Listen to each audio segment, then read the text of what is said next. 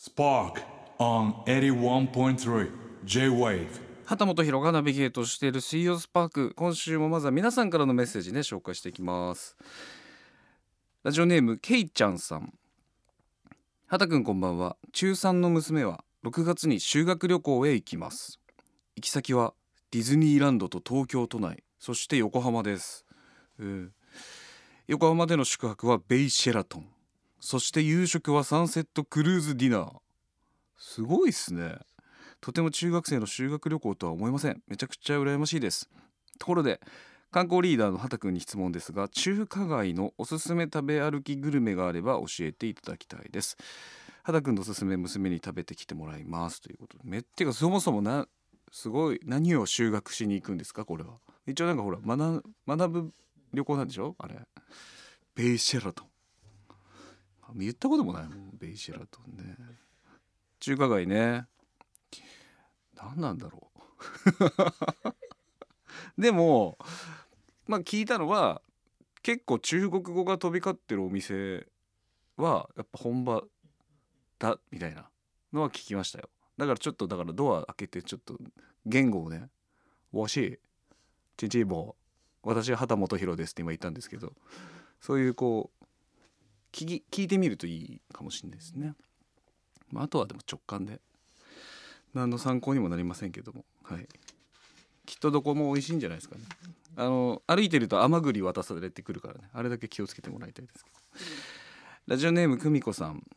畑さんこんばんは。先日ネットニュースで理想の身長178センチのイケメン俳優トップ20という記事を見かけました。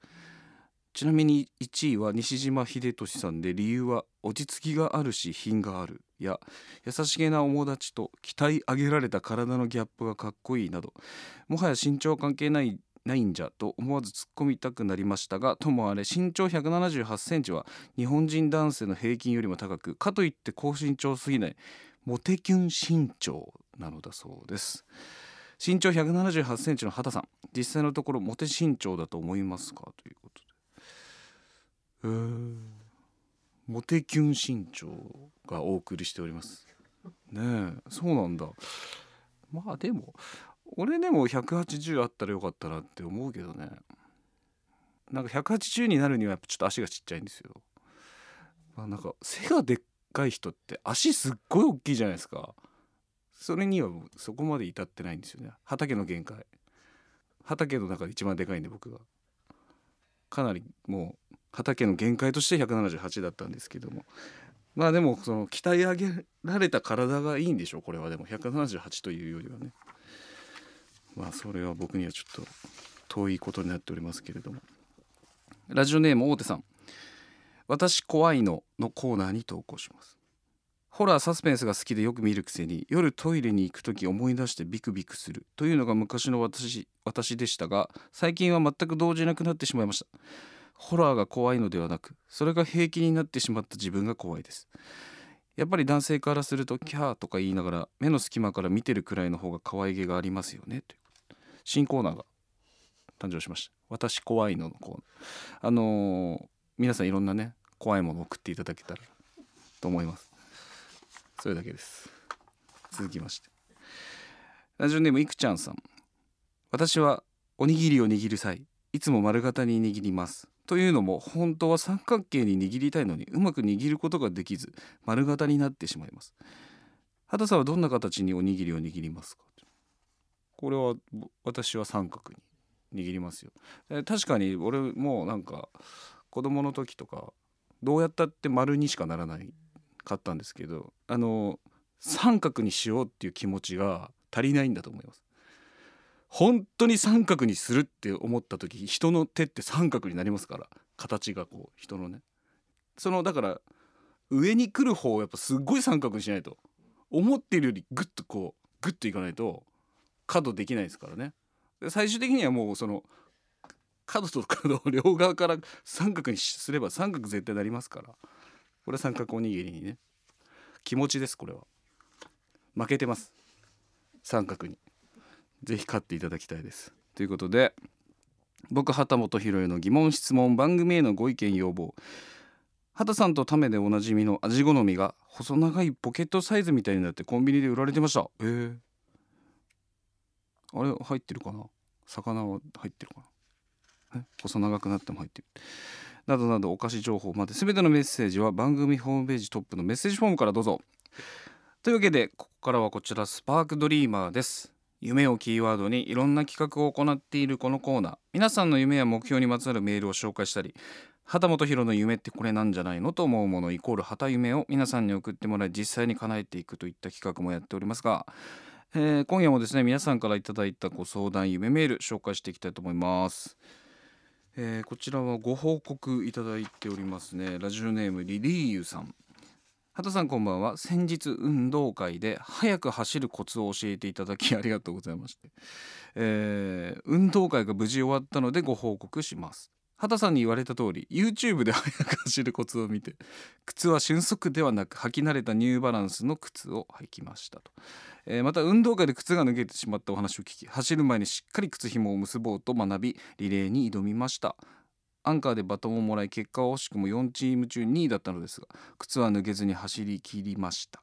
畑さんにアドバイス応援してもらい息子も喜んでいました。ということで、まあ、結果だから靴は脱げるよっていうことだけは伝えられたのかもしれないですね。あとはもうちょっと YouTube 見てくださいっていう。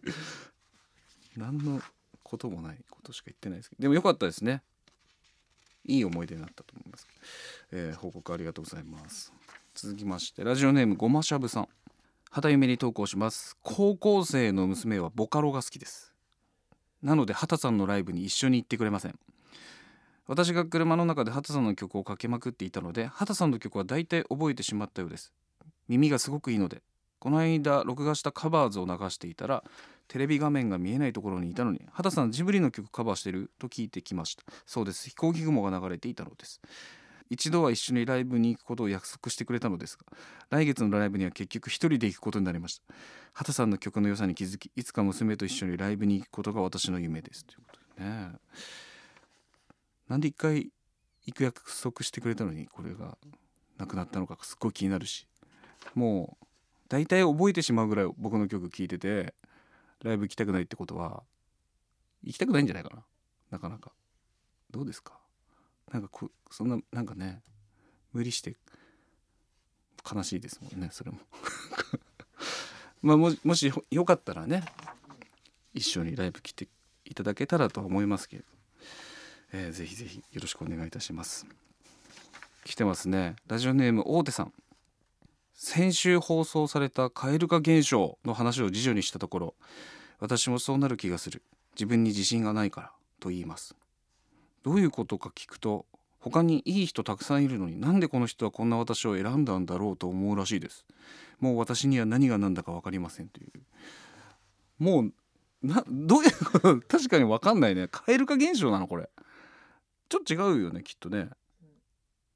でもそのやっと振り向いてくれた途端に好きじゃなくなるっていう自分に自信がないからってなっちゃうんだ。乙女心は難しいですねなかなかね。とにかくだからあんまもったいぶることをやめましょう皆さんね。すぐもう「はい」ってすぐ言えば蛙化現象起きないはずですから、え対処していきたいと思っております。さあこんな感じで引き続きこのコーナーでは皆さんからの夢にまつわるお話お悩み関係のご相談もちろん旗夢も募集していきます。前回募集開始したですねスイッパ内で試せる最新癒し情報こちらもお待ちしております、えーたくさん集まったところでドカンと実施予定です。もう来てますけどもね、えーたくさん集まったところで実施予定ですのでよろしくお願いします。すべてのメッセージは番組ホームページトップのメッセージというスタジオからどうぞ。81.3 J-Wave Spark